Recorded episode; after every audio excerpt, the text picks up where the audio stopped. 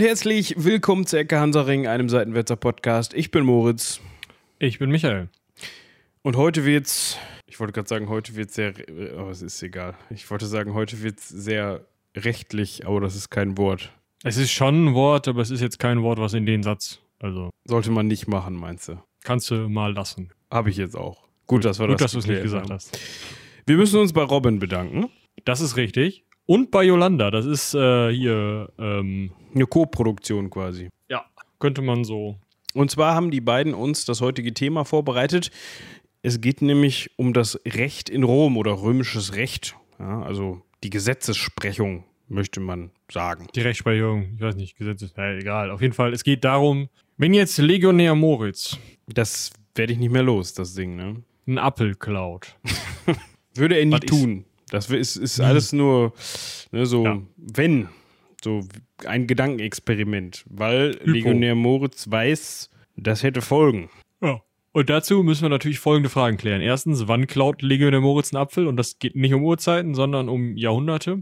Zweitens, wem klaut Legionär Moritz einen Apfel? Das ist mir auch noch interessant. Und äh, drittens, was hat ein gewisser Herr Catilina mit der ganzen Sache zu tun? Und warum war das gar keine so gute Idee von Michael, das zusammenzurühren? Ich würde sagen, wir, wir bleiben mal auf dem Teppich, fangen ganz vorne an. Natürlich, wenn man sich mal den Umfang des Römischen Reiches anschaut, könnte man darauf Also nicht, kommen. nicht räumlich. Doch auch das. Ach so. Ne? Okay, Also ja. auch natürlich, wenn man sich mal auf der Landkarte der damaligen anschaut, wie groß das Römische Reich zum Beispiel zur Zeit seiner größten Ausdehnung unter Trajan war. Wir haben uns das angeguckt, hört in die Folge zu Kaiser Trajan rein. Ne, da muss man natürlich auch noch separieren zwischen Römische Republik und Römisches Kaiserreich und so weiter, aber im Endeffekt funktioniert die Rechtsprechung eigentlich ähnlich. Dann braucht man sowas. Ja, dann kann man nicht einfach sagen, wisst ihr was, macht, was ihr wollt, das funktioniert schon. Sondern es muss zumindest so einen kleinen Konsens geben bei Fällen, die aufkommen können, wie zum Beispiel Legionär Moritz klaut einen Appel. Kann man sich denken. Und das gab es. Und um das schon mal vor, vor, vorne, um das schon mal vorne wegzunehmen, da war so ein kleiner Stotterer drin. Ne? Hilft. Um das schon mal vorne wegzunehmen, Teile dieses römischen Rechtes haben es auch zum Beispiel in heutiges Recht, zum Beispiel in das deutsche Recht geschafft.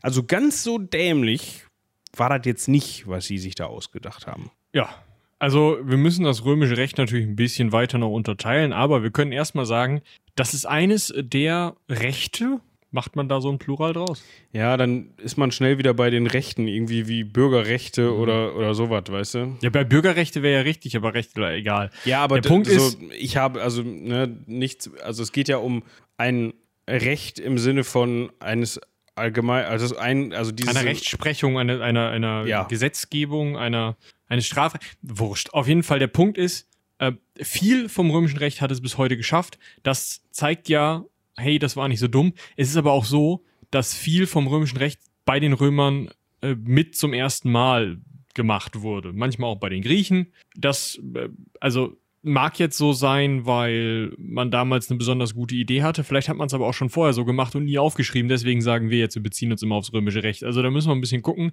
Wir müssen sowieso schauen, woher wissen wir überhaupt, was ist römisches Recht? Also das ist auch schon wieder schwierig. Das ist alles so ein bisschen, man kann eigentlich sagen, bis ins 19. Jahrhundert hinein, also wenn man sich diese, diesen Flickenteppich, den das Deutsche Reich hatte, zum Beispiel anschaut, kann man nicht von dem Recht auf unserem Boden de- äh, äh, reden. Man könnte vielleicht nach der Französischen Revolution von einem gewissen Recht in Frankreich reden, aber ansonsten hat man ja immer noch irgendwelche Könige, die da was mitzumelden haben und die auch mal eine Verurteilung machen können oder so. Ähm, ein Güterzug. Schön. Bei Michael fahren öfters mal Güterzüge durchs Studio. Durchs. Ja, Das, ist, ja, ähm, das. müssen wir mit leben. Ne? Wenn ich man bin jetzt ein Züge bisschen mag. rausgeflogen, aber worauf ich hinaus wollte am Ende ist, ja, es gibt Grundlagen des römischen Rechts, die heute noch Verwendung finden. Es gibt aber auch Dinge, die sich erst über die Zeit gewachsen haben und Dinge, die auch heute teilweise noch nachjustiert werden von sowas wie Ver äh, Ver Ver Verfassungsgerichten. Das ist heute ein wirklich Wort. ein guter Tag. Also es Ja. ist schlimm. Ver, ver, ver, ver, ver, ver, Ver- ver- Verfassung. ver- ver- Das ist aber auch schwierig, Ver- ver- ver. das so da so rumzukriegen. Ne? Die Zunge Ja. um dieses Verfassung. Ach, deshalb sprechen Genau. wir weiterhin lieber von Rechten, weil sowas wie eine Verfassung gab es auch im Römischen Reich noch nicht wirklich. Kann man so Ja, nicht da haben wir ja schon, haben wir ja schon beim Thema Kaiser zum Beispiel drüber gesprochen, dass gar nicht so richtig klar war, zum Beispiel, wer ist jetzt, also wer ist Kaiser, war oft klar, außer wenn nicht, dann haben die sich gestritten. Aber, also Und- militärisch. gegenseitig auf den Kopf gehauen. Aber, also es war ja nicht so, dass man hingegangen ist und gesagt hat, uh, hier, äh, der Titel Kaiser ist gerade vakant, den müssten wir jetzt mal wieder besetzen, sondern die hatten so alle möglichen Titel, so Pater Patria oder sowas wie eben Augustus oder Cäsar oder so. Das war halt nirgendwo so richtig festgeschrieben, was dieser Princeps, dieser erste untergleichen, den Augustus, diesen Titel, den der Augustus da geschaffen hat, was da jetzt so richtig ganz genau ist. Der war halt irgendwie der absolute Herrscher des Römischen Reiches. Ja, okay. Aber irgendwie war da ja auch noch was mit, hm, irgendwie ist das mit privat und staatlich nicht so richtig getrennt. Und wer nimmt da jetzt wessen Geld in die Hand und wer bekommt die Steuern und so. Und all solche Sachen haben sich erst später ausdifferenziert und trotzdem kann man gewisse Grundsätze des römischen Rechts heute noch benutzen. Ich glaube, jetzt haben wir genug über Grundsätze geredet, oder? Ja, ich würde sagen, wir steigen jetzt mal ein. Und zwar damit, das hatten wir auch gerade schon mal ganz kurz angerissen, wie ist überhaupt unser Kenntnisstand über dieses Recht? Ja, also um das vielleicht nochmal kurz einzuschieben an der Stelle, fällt mir gerade ein, wir wollen hier keine Jura-Vorlesung halten. Ja, also wir wollen jetzt hier nicht, ähm, also Nutzt das nicht für eure Jura-Drellette, das wird nicht funktionieren. nee, weil dafür haben wir nämlich von Jura zu wenig Ahnung. So im Generellen. Gut, das nur noch mal eben hier als Disclaimer. Also wir können dieses Küchentisch-Jura so, ist ja alles, alles, äh, weiß ich nicht, zwei Punkte Abzug und setzen, Flensburg, äh, Blitzer wegnehmen. So. Ich habe heute noch einen gesehen bei mir im Dorf und der war so unauffällig, also wirklich so unauffällig. Es war eine riesengroße schwarze Kiste auf dem Bürgersteig. Ja, die entwickeln sich ja auch. Ja, äh, die konnte man halt schon aus, ich meine, ich wusste auf mysteriöse Art und Weise, dass er da war, bevor ich um die Kurve kam. Ne? Manchmal hat man ja einfach so ein Zucken. Also, wenn du weißt, was ich meine. Da weiß man Du meinst, es lief im Radio. Nee, so, ich hatte so ein Klingeln im Ohr und auf einmal Ah. wusste ich, da war so ein Blitzer. Ne? Also, da, also wie gesagt, das war einfach Intuition, wo wir gerade von Recht sprechen. Weil ich habe natürlich kein Gerät benutzt, um mich vor diesem Blitzer warnen zu lassen, weil das ist ja verboten im Straßenverkehr. Ich hatte einfach eine Intuition und die hat sich bewahrheitet, um das hier festzuhalten, ja? Aber wie gesagt, da stand, das war 30 und es stand ein 80-Schild unter dem Blitzer. Also auf dem Karton war nochmal so ein 80-Schild. Es ist so ein bisschen fies, muss ich sagen. Man könnte auch Haben die drauf die kommen. irgendwo abmontiert und dahin gebracht. Ja, oder? sicher. Also der stand wahrscheinlich mal in der 80er-Zone, so, um die Leute noch Würde zu viel warnen. erklären, ja. So nach dem Motto, hier darfst nur 80 fahren. Aber es könnte natürlich auch sein, wenn er so dran vorbeifährst und was steht denn da drauf? Und dann steht da 80 und denkt man, oh, erstmal Schlappen runter. Ne? Und dann macht's Bing. Könnte man vielleicht sogar irgendwie Ich glaub, das kannst du angehen, anfechten. Wenn da eine 80 Ja. drunter steht und du fährst. Aber da sind wir schon wieder bei der, bei der Küchenjuristerei, weil ich weiß das nicht. Ja. Ich würde aus meinem persönlichen, stammtischigen, äh, irgendwie aus dem Fahrradführerschein, äh, dem bisschen, was ich in, in der Fahrschule aufgepasst habe. ich wollte gerade sagen, also ich glaube, du hast mehr als einen Fahrradführerschein, oder? Ja, aber äh, ne? so aus dem Ganzen heraus würde ich sagen, anfechten. Aber keine Ahnung. Also ich bin zwar schon mal geblitzt worden, aber es war meistens so ein, oh, ja, ihr habt recht. Ja, ich habe letztens zum Beispiel gelernt, ich dachte immer, es wäre abhängig davon, wo Geschwindigkeitsbegrenzung anfängt und aufhört, wo der Blitzer steht. Ersteres stimmt, letzteres nicht. Ja, also Ja, die dürfen die unter das Schild montieren, wo auflösen steht, stimmt. ja, beziehungsweise sehr, sehr, sehr, sehr nah davor.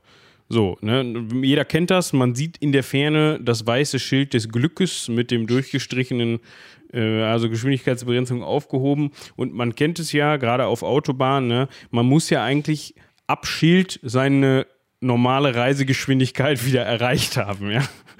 Also, das machen ja alle so. Wenn du, wenn du wirklich wie in der Fahrschule, sage ich mal, es ist 80, ne, und du hast noch, danach hast du auf Autobahn freie Fahrt und du ziehst diese 80 bis zu dem Schild durch, so wie du das in der, dann fahren die dir alle hinten auf der Stange. Ja, dass, die, nicht nur hupen, ist ja alles. Ist ja, ist ja wirklich so. Es ist ja so nach dem Motto, du konntest doch schon aus 100 Metern sehen, dass da gleich freie Fahrt ist, dann gib doch Gas. Ja, und so war das dann bei mir auch und dann hat's pop, äh, Pitch gemacht und ich habe bis heute noch nichts bekommen, zum Glück. Mal gucken. Aber was, also die dürfen, ich glaube, andersrum stimmt es aber, ne? Die dürfen dir das Ding jetzt nicht direkt unter das Schild montieren, wie du eben gesagt hast, was Nee, die musst ja Geschwindigkeitsbegrenzung ankündigt. Du musst ja erst ab dem roten Kringel die Geschwindigkeit erreicht haben, die ab dem roten Kringel gilt. Also können sie dich nicht vorher fotografieren. Also können sie schon machen, aber dann dürfen die dich halt, sagen wir mal, du fährst auf der Landstraße, es ist 100 und dann kommt 70 und die montieren das unter dem 70-Schild, dann dürfen sie dich halt nur für über 100 fotografieren vor dem 70-Schild. Ja, Können gut, ja aber, aber die dürften es theoretisch, aber ich glaube, da gibt es eine Mindestbeschränkung, die dürfen das jetzt auch nicht drei Meter dahinter setzen irgendwie. Ich glaube, die müssen dir, auch wenn du das da haben musst, müssen die dir so eine Kadenzzeit, äh, Karenzzeit, nicht Kadenzzeit, Kadenzzeit gibt es nicht, glaube ich, einräumen, in der du, sagen, ich weiß nicht, irgendwie Nummer 10 Meter oder so, in der du dann nochmal, wenn so quietsch, oh, jetzt habe ich aber die 70. Äh, wie gesagt, wir sind wieder bei Küchenphilosophie. Also ich, ähm, Korrigiert uns da gerne. In, ich wollte gerade nur sagen, wenn ihr einen Titel, wenn ihr einen Titel in äh, Verkehrsrecht habt oder so. Ja, oder wenn ihr uns das verlinken könnt. So da und da steht. Ich meine, wir könnten es auch einfach googeln, aber es wäre langweilig. Wofür haben wir euch, ne? Also unsere geneigten Zuhörer und Zuhörerinnen. Genau. Äh, wir haben euch natürlich auch noch für was anderes. Und da können wir jetzt gerade mal kurz so einen so einen Exkurs machen. Ähm, wir haben euch dafür, dass ihr uns zuhört, natürlich. aber Wie formulierst du das jetzt? ihr macht noch was ganz anderes Tolles. Ihr gebt uns Geld. Das meintest Also du, eigentlich, ne? eigentlich, das ist total traurig. Eigentlich gebt ihr voll unserem Serverbetreiber Geld, was wieder cool ist, weil dann müssen wir unserem Serverbetreiber kein Geld geben und ähm, es gibt so eine Win-Win-Win-Situation im Endeffekt. Aber äh, ja, läuft. Also vielen Dank an euch fünf. Wollen wir sie wieder vorlesen? Ich meine, es ist ja, sie sind ja bekannt irgendwo. Ja, können wir machen. Okay. Was machen wir eigentlich? Jetzt habe ich gerade so. Also jetzt. Nee, machen wir nicht. Oh, okay. Ja, da müssen wir uns echt was für überlegen. Ist schwierig. Weil Ihr könnt ja mal E-Mails schreiben, was wir machen sollen. Ob wir die am Anfang vorlesen sollen, statt dem Ukulelengebimmel, oder ob wir die am Ende vorlesen sollen, wie bei äh, beim Heldenpicknick, oder ähm, ob wir einfach zwischendrin einfach mal ganz, ganz ohne irgendwas einen Namen sagen sollen. Weil ich habe, also meine Idee war nämlich gerade oder meine Befürchtung, wenn wir jetzt jede Folge die fünf Namen runterrattern und dann denkt sich eine dieser Personen in, in drei Wochen, ah, läuft gerade nicht so bei mir, ich kann mir das nicht mehr leisten oder Body Bite Seppel sind voll dämlich geworden, das will ich nicht mehr unterstützen oder ja, drei Monate ist genug, ähm, ich habe meinen Beitrag getan und Alles legitime Gründe übrigens. ja, also, wie gesagt, ne, ist freiwillig und man kann auch freiwillig wieder auf den Button klicken für ähm, Leck mich am Arsch. Sorry, aber ne? Für die beiden Seppel gehen wir auf den Sack. Ja. genau. Äh, so. Ähm, dann haben wir dann nur noch vier und dann bei fünf fällt das ziemlich auf. Und dann weiß, weiß man auch genau, wer nicht mehr dabei ist.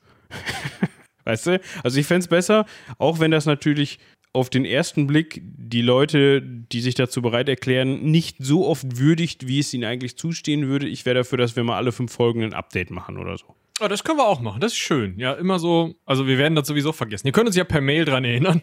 Wenn wir dann alle Ah. fünf Folgen das nicht machen, sondern nur alle sechs Folgen, dann gibt es erstmal auf den Deckel. Ja. Direkt Hass-E-Mail. Zack. Ja, aber dann lasst uns das doch erstmal so festhalten und dann schauen wir mal. Wenn ihr euch Ja. das, also ihr, ihr Wenn fünf, ihr bessere Ideen habt. ja, wir richten euch jetzt, wir richten euch jetzt an euch. Wir richten uns jetzt an euch. Ihr könnt auch gerne eine WhatsApp-Gruppe gründen oder eine gleich eine Gewerkschaft. die die Steady-Gewerkschaft der Ecke Hansaring, des Ecke Hansaring Bitte. Podcast. Und dann äh, könnt ihr euch dann zusammentun und äh, Ich glaube, die kriegen sich gar nicht gegenseitig. Also wir haben, wir haben eine E-Mail-Adresse, wo wir denen so ein Newsletter und so ein Turd zuschießen können, was wir nicht tun, weil geht allen nur auf den Sack. Aber äh, wir könnten ja also mal, glaub, wenn das die, jetzt die können sich nicht 500 wären, vernetzen. Wenn das jetzt, sagen wir mal, wenn das jetzt 50 wären, dann würde es sich vielleicht sogar lohnen, so einen steady Discord-Server für unsere Eckis zu machen. Das ist richtig, aber ich moderiere den nicht. Nee, ach, da müssen sich dann Moderatorinnen und, und Moderatoren finden. Das, aber das sind äh, Schnee von übermorgen, würde ich sagen. Also, an alle, die noch nicht bei Steady dabei sind, wenn ihr Bock habt auf den Ecke Hansaring Discord-Server, auf dem ihr quatschen könnt und uns Themenvorschläge machen könnt, den gibt es natürlich nur als Steady-Mitglied oder ja, ich habe gerade überlegt, ob das Wort Mitglied äh, Äh. geschlechtsneutral ist. Ach so. Jetzt Das- hast du die Frage natürlich nach meiner Antwort geändert. Egal. Also ist, ist es das Mitglied, aber Ich würde das so benutzen, aber ich bin da auch einfach kein Experte. nee, ich auch nicht. Deshalb machen wir jetzt einfach weiter. Ihr habt das schon verstanden.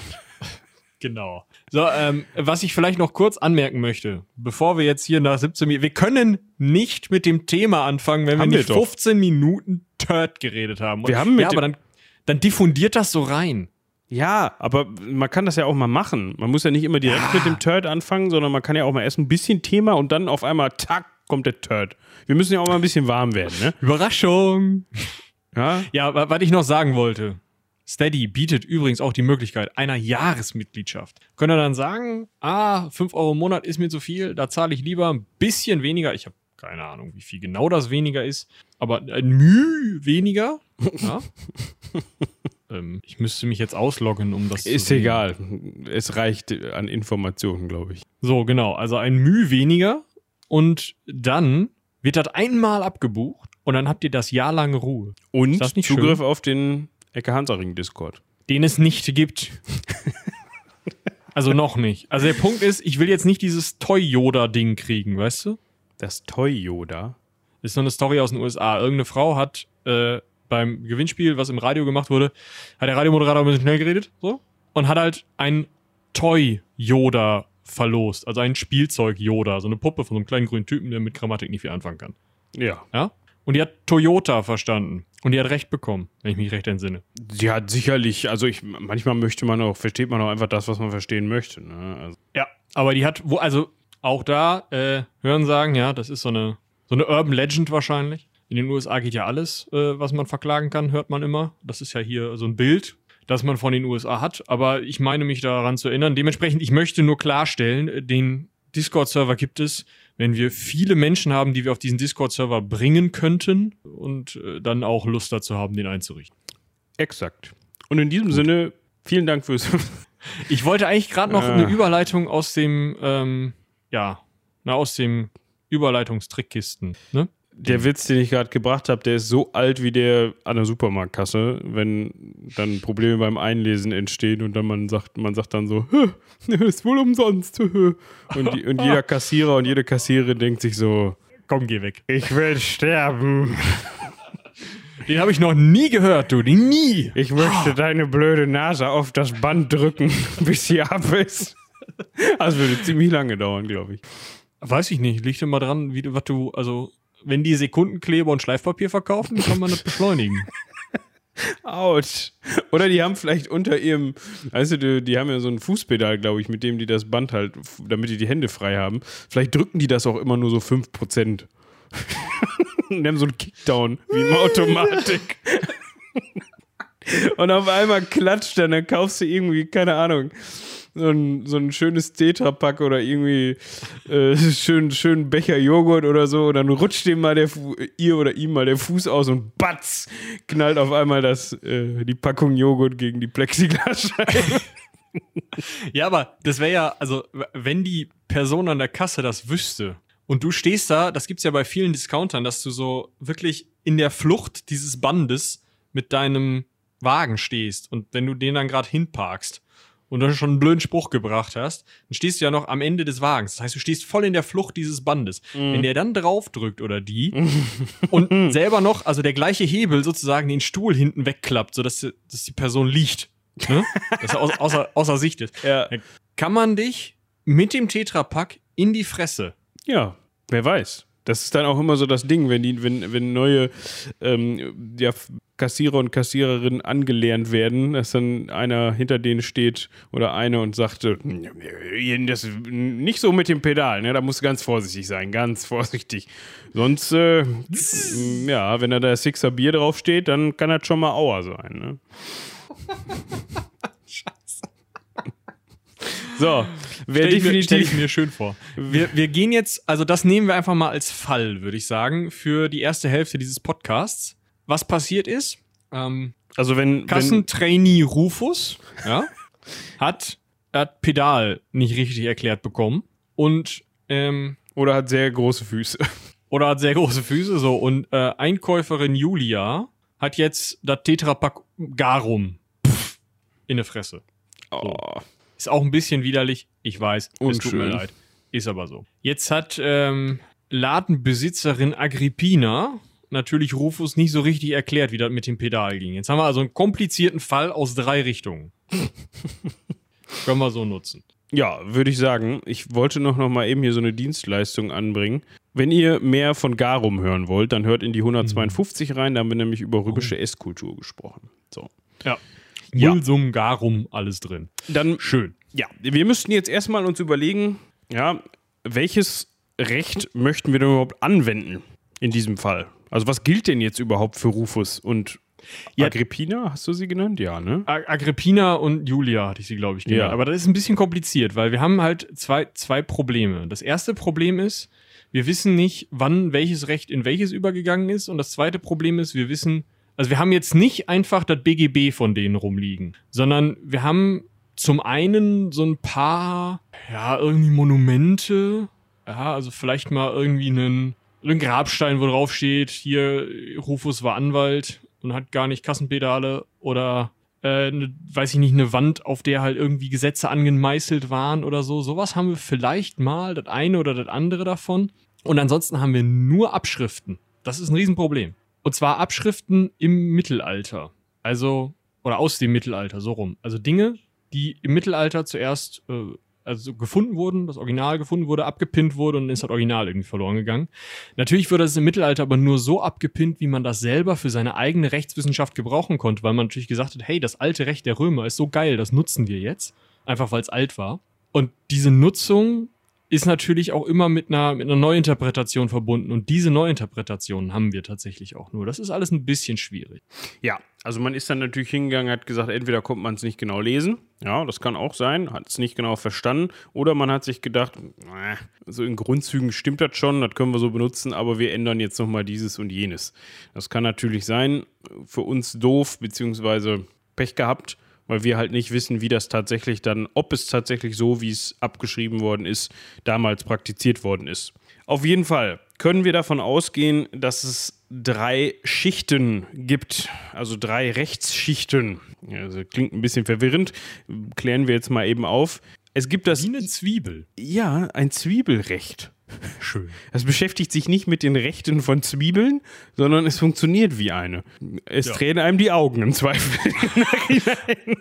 Also ganz innen das Allerwichtigste, das, was äh, dem Römer, der Römerin, ja, ja, dem Römer, ne, ganz wichtig ist. Das ist das Jus, Kivile oder Zivile.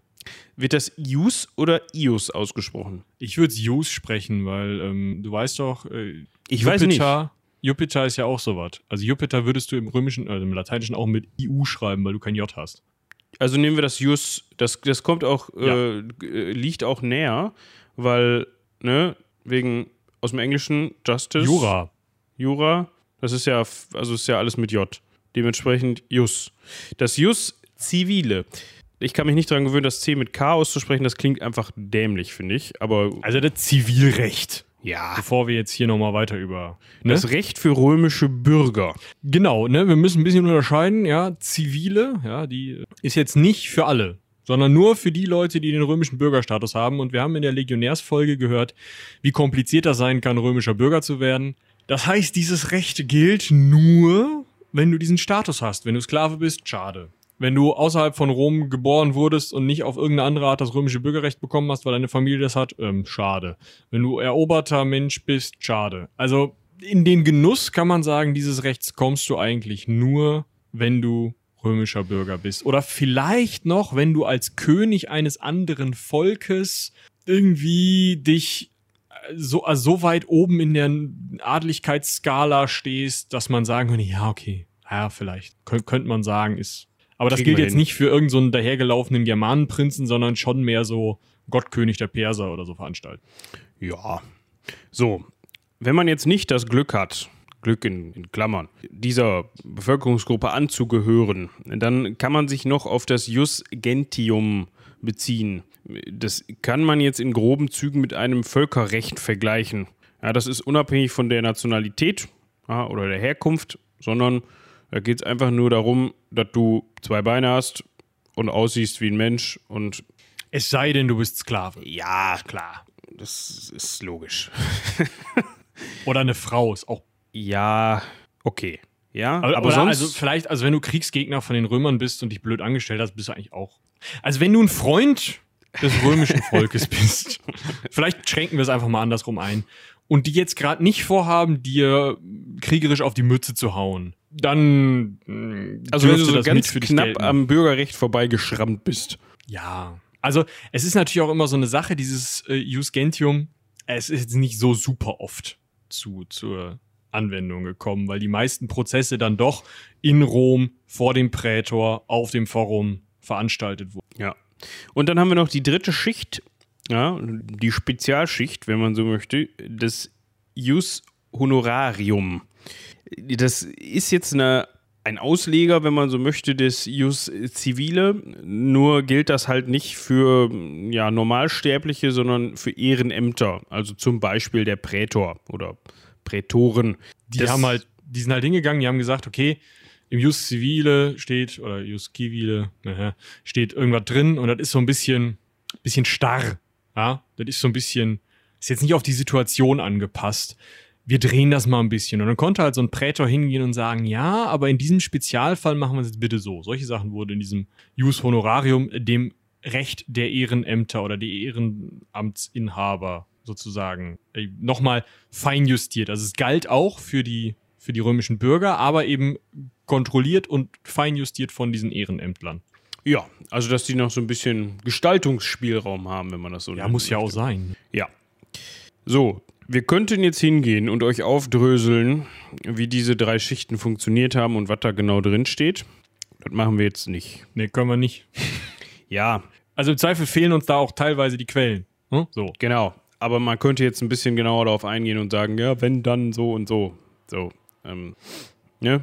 Aber Machen wir jetzt nicht. machen wir jetzt nicht, sondern dann haben wir wirklich eine Jura-Vorlesung und das wollen wir nicht. Wir können noch darüber sprechen, dass sich das, haben wir eben schon gesagt, natürlich in unterschiedliche Phasen einteilen lässt. Ja, haben wir auch häufiger schon mal darüber gesprochen. Zum Beispiel, als wir über die Legionärssache gesprochen haben. Ein römisches Heer hat nicht immer gleich ausgesehen, war nicht immer gleich ausgerüstet. Das ist einfach eine viel zu große Zeitspanne, die das römische Reich eben Bestand hatte. Da kann man eben nicht das alles, ja, das hat sich entwickelt, verändert, abhängig von den Gegebenheiten, von den Möglichkeiten etc. Und genauso sieht es halt auch mit dem römischen Recht aus.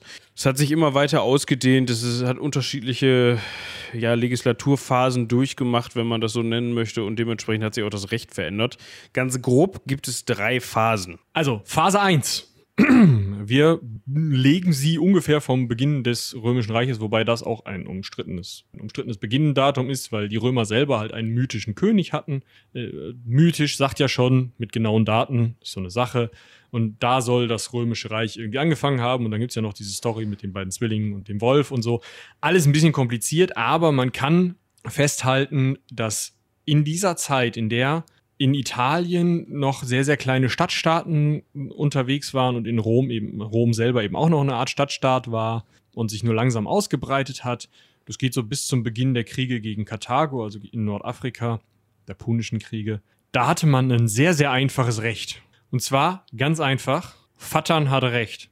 Ja, also solange irgendwas innerhalb des Haushaltes blieb, da war der Pater Familias, der Vater der Familie, der älteste Mann es sei denn, das ist irgendein Onkel, der kinderlos geblieben ist, dann war das halt irgendwie anders. Aber meistens ist es der älteste Mann. Der Vater hat das Recht über seine Frau, seine Kinder, die ihm hörigen Bauern, also Leute, die für ihn irgendwo gearbeitet haben, irgendwelche Bediensteten oder so, und auch seine Sklaven zu sprechen. Das heißt, im Zweifel, wenn es Probleme gibt, dann gehst du als, weiß ich nicht, Sohn deines Hauses zu deinem Vater und sagst, hör mal zu, hier, der Rufus von nebenan, der hat da mit seinem Pedal und so, alles scheiße. Und dann geht dein Vater zu dem Vater von Rufus hin und sagt er, pass mal auf, wie sieht das aus? Können wir das nicht regeln? Kann das ist natürlich sein. schwierig. Ja. Ne? Also das führt natürlich auch einfach dazu, dass die Väter sich regelmäßig am Kopf hauen. Ja, oder dass die Väter regelmäßig wem innerhalb der Familie auf den Kopf hauen, ne? Ja, aber das wurde von den Römern damals noch nicht als Problem gesehen. Ja, gut, das stimmt. Äh, Das ist, die Erkenntnis kam sehr spät wahrscheinlich. Und deswegen ist man halt hingegangen und hat gesagt, okay, wir müssen das mal so ein bisschen, so ein bisschen, ne, bisschen eingrenzen. Weil es geht ja nicht, dass Vatern irgendwie immer alles entscheidet, besonders weil das meistens der Vater einer Adelsfamilie ist. Und das heißt dann auch, dass unter ihm, unter ihnen geordnete Familien, die sozusagen seine Klientel bilden, also die Leute, die von ihm abhängig sind, weil er denen etwas Geld gibt, womit die dann zum Beispiel ihren Handelsbetrieb oder Handwerksbetrieb oder sowas mit aufbauen können und dadurch sind sie ihm verpflichtet, die hängen natürlich auch an diesem Adelspapa dran. Und das ist, ist ein super schwieriges Ding, besonders weil diese Leute, die an solchen, ich nenne es mal weiterhin Adelspapas dranhängen, eine super große Masse bilden. Und das führt dazu, dass diese Leute dann sich irgendwann ungerecht behandelt fühlen. Irgendwann ist in dem Fall 600, äh, 462 vor Christus und mal so ein bisschen auf den Putz hauen und mal klar machen, dass er jetzt mal, also ihr als Patrizier, als Adlige, ihr müsst da jetzt mal ein bisschen Struktur, bitte. Das heißt, die ganzen Plebs da, die haben sich alle aufgeregt. Genau. Also wir reden natürlich von den Plebejern, also von dem, von der Schicht des äh, einfachen Volkes, wenn man das so nennen möchte, wenn man das so unterteilen Ja. möchte. Da, daher kommt, das- also man sagt ja auch der Plebs, also Ja, das gesamte einfach. genau. So, und was ist dann passiert? Man hat dann gedacht, Mensch, pass auf, wir gucken mal bei den Nachbarn. Ja. Gerade die Athener, also die Griechen, man muss da natürlich unterscheiden. Es gab nicht das eine Griechenland, in das man gehen konnte, sondern da gab es natürlich unterschiedliche Polis. Ja, ob das jetzt zu dem Zeitpunkt, also müsste man jetzt im Detail schauen, okay, 400, ähm, äh, zwei- 454 so oder 462, was war da gerade aktuell und so weiter. Ist auch völlig egal. Auf jeden Fall hat man zwei Leute nach Athen geschickt, weil die Athener hm, vielleicht dafür bekannt waren, dass man da besonders gut Recht gesprochen hat, etc. Hat man ja vielleicht schon mal gehört. Ah, da wurde viel diskutiert. Ja, da wurde viel, Philosophie. ja, ne, die kannten sich ein bisschen so mit, mit solchen Sachen aus. Dementsprechend hat man, ja, Die, die hatten auch ein geiles Recht. Es, ähm, du konntest, einmal im Jahr wurde ja gewählt und du konntest wen rauswählen. Also du konntest halt einfach auf deine, deine komische äh, Tonscherbe, auf der, mit der du gewählt hast, konntest halt draufschreiben, Bob. So, und wenn genug Leute Bob auf die Scherbe äh, geschrieben haben, dann wurde er aus der Stadt geschmissen. Finde ich voll geil. Also ist komplett ja- undurchführbar, aber witzig. äh, ist wahrscheinlich auch häufiger mal ausgenutzt worden. Und Natürlich. obwohl Bob gar nichts gemacht hat, ähm, ja. hier wurde sich hinterher dann aufgeteilt, was Bob so besessen hat. Zum Beispiel. Ja. Ja, aber wir können äh, zurückgehen, also das Gerecht, äh, das Gerecht, das Recht der Athener wurde genommen, wurde gesagt, ja, ist schön, wir schreiben das mal auf zehn Tafeln zusammen, den ganzen Krusch drumherum brauchen wir nicht. Da hat man dann zwei Tafeln später, also im nächsten Jahr direkt, 554, 553 vor Christus hat man die beiden, äh, 553 hat man die Tafeln dazugeschrieben, 554 waren die ersten zehn entstanden, dann hatte man zwölf Tafeln, die hat man ans, aufs Forum gelegt oder genagelt oder was auch immer. Aufgestellt. Ich stelle mir das so, So- vor wie mit so Stelen, weißt du? So wie, als würde Ja. man so ein Bild malen. So Ja. würde es bei Asterix dargestellt werden. Ja, also das, ähm, da stand halt drauf, so und so sieht's aus. Bevor es diese zwölf Tafeln gab, haben wir ja gerade schon drüber gesprochen, Pater, Patri, äh, Pater äh, Familias äh, spricht recht. Äh, wir haben das immer schon so gemacht, wir machen das jetzt auch wieder so. Ist auch so ein Rechtsgrundsatz. Und wenn wir nicht wissen, was Phase ist, dann fragen wir einen Priester. Also alles ein bisschen schwierig, da sind diese zwölf Tafeln als vielleicht zweite Phase schon gar nicht so schlecht. Ja. Wie gesagt, man nennt es auch als zweite Phase das Zwölf-Tafel-Gesetz, also wirklich einfach ganz stumpf so. Mm. Und da ist unter anderem enthalten, ja, dieses, also die Rechte, das Straf- und das Zivilrecht. Und Robin hat uns das mitgegeben und selbst bewertet, teilweise erschreckend detaillierte Nebenrechte. Okay. Hm. Ja, es geht, geht halt an sowas wie, im Zweifel steht auf so, einer, so einem Zwölf-Tafel-Gesetz steht halt sowas drauf wie, wenn du einen umbringst, bist du ein Mörder, rüber runter. Wenn du einem den Arm abhackst, es hat Körperverletzung, wird dir der Arm abgehackt.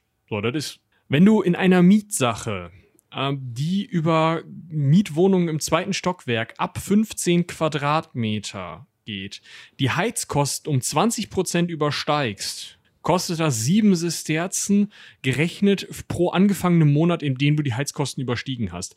So das meint er mit detaillierten Neben Ja. Nebenrechten. Also es mag halt sein, dass das, das eine total plump war, was dann total viel Auslegung bedurfte, wo dann im Zweifel auch die Priester nochmal ran mussten. Und das andere war dann halt so, ja, äh, da für den Fall haben wir es geregelt. Das ist so ein bisschen wie es ja auch immer noch in vielen amerikanischen Staaten so Überbleibsel-Dinger gibt, die halt 1700 oder 1805 mal beschlossen worden sind und dann steht in irgendeinem Gesetz, es ist verboten, keine Ahnung, in einem Flugzeug bei einer Flughöhe über 1500 Fuß äh, Geschlechtsverkehr mit einem Esel zu haben oder sowas. Genau. Das ist halt, Also ich glaube, du darfst auch keine fremden Kühe bemalen und so. Ja, also man kann es sich vorstellen.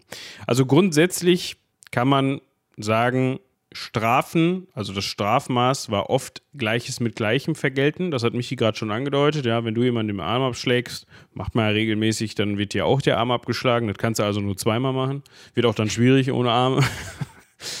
ähm, also Verletzungen generell, wenn du jemanden verletzt, äh, jemanden verletzt, dann ähm, ja, oder dich jemand verletzt, soll ihm die gleiche Verletzung zugefügt werden. Ob du die dann durchführen darfst oder kannst, weiß ich nicht. Oder ob das dann von dem, von irgendeinem ausführenden Herrn oder einer Dame, im Zweifel einem Herrn gemacht wurde. Gute Frage. Und wenn jemand eine andere, wenn jemand einen anderen umbringt, ja, dann soll seine Familie Blutrache an dessen Familie durchführen dürfen. Das ist oft unpraktisch. Also es gibt halt Momente, ne? Also. Ja, Ne? Da hat man dann ein sogenanntes sich auf so ein sogenanntes Loskaufgeld geeinigt. Ja, das heißt, es wurde tatsächlich sehr häufig gemacht. Das heißt, okay, du hast jetzt mit deinem Pedal das äh, ne, ins Der Julia, Gesicht. das Garum. Jetzt könnte Julia darauf bestehen, beziehungsweise bei der Rechtsprechung herauskommen, Julia darf auch mal aufs Pedal drücken und du musst dich ans Ende des, des Bandes stellen. Genau. Weil das teilweise ungünstig enden kann, weil dann hätte man nämlich im Zweifel längere, längere Zeit keinen mehr, der an dem Band steht, weil Julia will das ja nur einmal machen. Und dann hätte wieder, ich habe ihren Namen schon wieder vergessen. Äh, Agrippina habe ich sie, glaube ich, genannt. Agrippina ein Problem damit. Dementsprechend zahlt Rufus halt einfach einen gewissen Betrag an Julia, einen Betrag, der Julia zufriedenstellt und ja, sowas wie ein Schmerzensgeld, wenn man möchte in dem ja, Fall. Also, ja, so eine Wiedergutmachung halt. Das ist ein bisschen ausgeartet, weil nach diesem Prinzip ging ein Teil, also wurde bis zu einem Teil des mittelalterlichen Rechtes äh, hat sich das weitergetragen. Es gibt nämlich so Dinge wie zum Beispiel das Jus Saxorum oder das Jus Frisorum, also das Gesetz der Sachsen oder Friesen. Das der Friesen hatte ich mal vorliegen. Da steht dann sowas drin wie, wenn ein Adliger einen Leibeigenen umbringt, kostet das sechs Gulden. Wenn ein Adliger einen Freien umbringt, kostet das 14 Gulden. Wenn ein Adliger einen Adligen umbringt, kostet das 100 Gulden.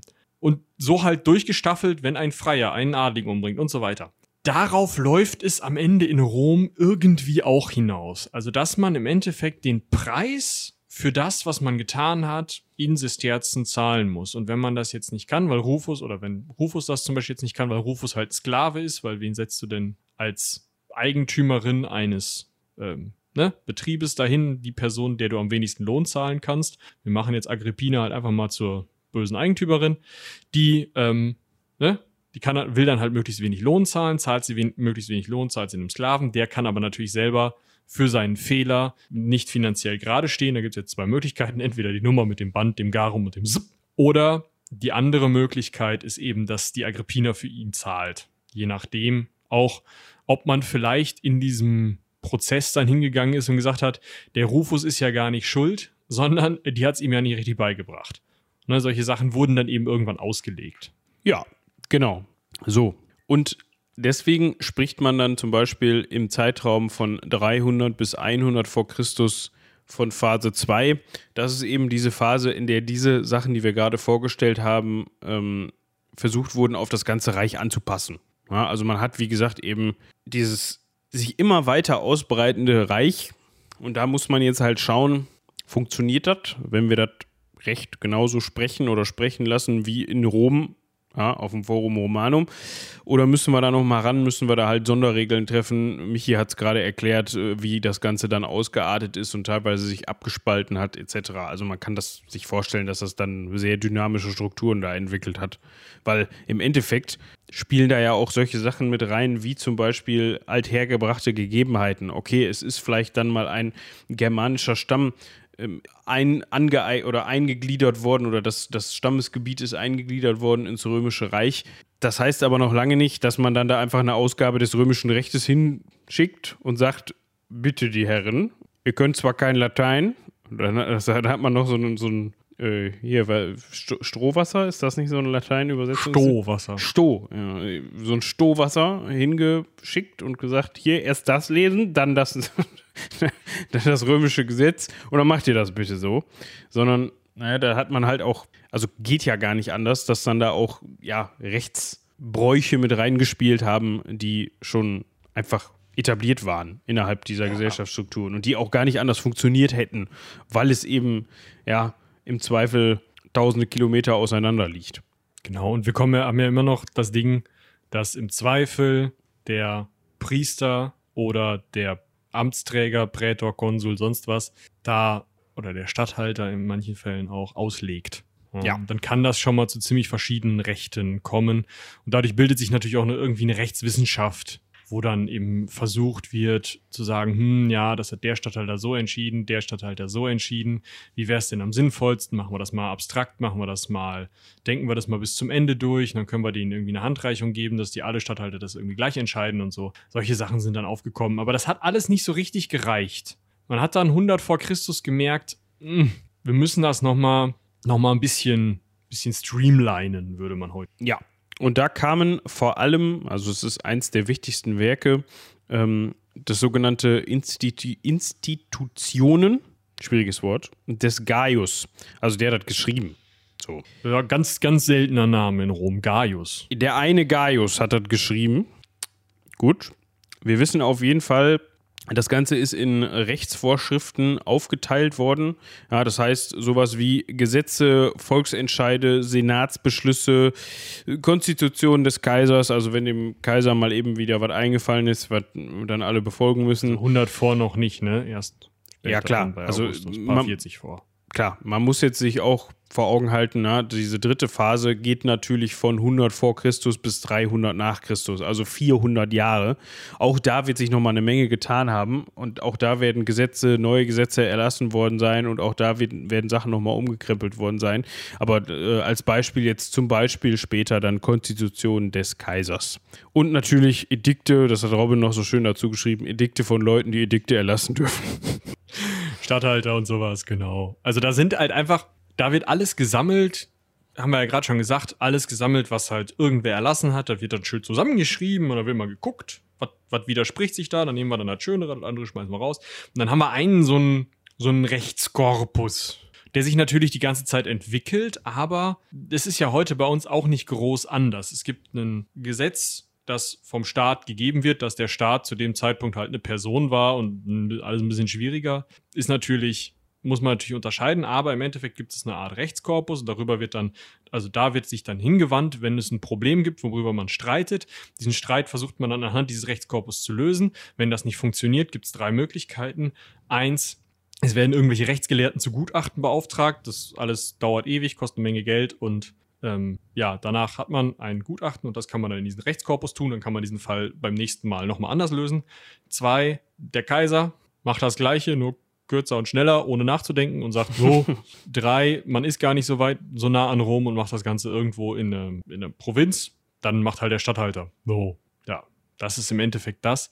Aber worauf wir jetzt noch gar nicht eingegangen sind, ist, wie wirklich dieses Recht gesprochen wird. Also um nochmal auf unseren Fall zurückzukommen, was muss Julia denn überhaupt machen, wenn sie jetzt da... Ja, heutzutage würde man ja dann, keine Ahnung, zum Beispiel zur nächsten Polizeistation latschen und sagen, so, ich möchte eine Anzeige so. aufgeben. Möchte jemanden anzeigen. So, das kannst du machen. In dem Fall hast du dann also heutzutage natürlich, wenn es da zum Rechtsstreit kommt, kommt natürlich direkt, was heißt, wenn es zum Rechtsstreit kommt, du hast direkt die Möglichkeit, einen Rechtsanwalt hinzuzuziehen. Das macht man natürlich auch zu 99,99 Prozent der Fälle, weil das eben ein ja, Spezialist für deutsches Recht in dem Fall, nicht nur deutsches Recht, im Ausland natürlich dann eben für das entsprechende Landesrecht ist, der dich da im besten Fall vertreten kann, weil der sollte nämlich all die Dinge wissen, die du nicht weißt und dir dann eben da zur Seite stehen und für dich das beste Ergebnis rausholen. Es gibt nur eine ganz feine Unterscheidung, denn heute, wenn du jetzt sagst, der ist mir, weiß ich nicht, ins Auto gefahren oder so, und das halt auf einem, also kein kein mutwilliges, strafrechtlich bewandtes Handeln war, sondern ein zivilrechtliches Problem, zum Beispiel beim Parken oder so, oder was weiß ich, der hat mir, ähm, der hat einen Vertrag gebrochen, ist vielleicht so eine Sache. Da ist es wirklich nicht so, wenn, wenn jemand einen Vertrag bricht und das nicht in Betrugsabsicht, dann kann man klagen, aber dann ist das kein, keine Straftat. Und solange es keine Straftat ist, bleibt das zivilrechtlich. Und das machst du mit deinem Anwalt und der andere mit seinem Anwalt oder die andere mit ihrem Anwalt oder Anwältin. Ne? Die machen das vor Gericht miteinander aus und ein Richter, eine Richterin spricht dann Recht. Wenn aber eine Straftat begangen wird, also zum Beispiel Rufus in dem Fall jetzt mit Absicht auf das Pedal gedrückt hätte, weil ihm Julias Nase nicht gefällt, ne? und da mal garum, so, dann würde sich heute in Deutschland wegen, ja, wegen Körperverletzung oder Vergarumung oder wie man das dann in dem Fall nennt, das hängt ja vom jeweiligen Recht ab, aber in Deutschland würde sich halt ein Staatsanwalt einschalten, weil der Staat sein Strafrecht selber durchsetzt. Durchsetzt, genau. Das heißt, im Zweifel müsstest du auch gar nicht unbedingt, du müsstest vielleicht eine Anzeige erstatten, aber du müsstest nicht unbedingt selber für den Anwalt aufkommen, selber hingehen und sagen, hallo, ich würde gerne klagen, sondern da kümmert sich schon die Staatsanwaltschaft drum. Wenn ein Verbrechen begangen wird, kommt die Staatsanwaltschaft und die kümmert sich darum. Klar, man sollte sie darauf aufmerksam machen im Zweifel, ne? macht aber im Zweifel auch wohl die Polizei. Aber es ist nicht so, wenn jetzt irgendwer umgebracht wird oder so, wenn im römischen Recht jemand umgebracht worden wäre, wäre das auch ein zivilrechtliches Problem.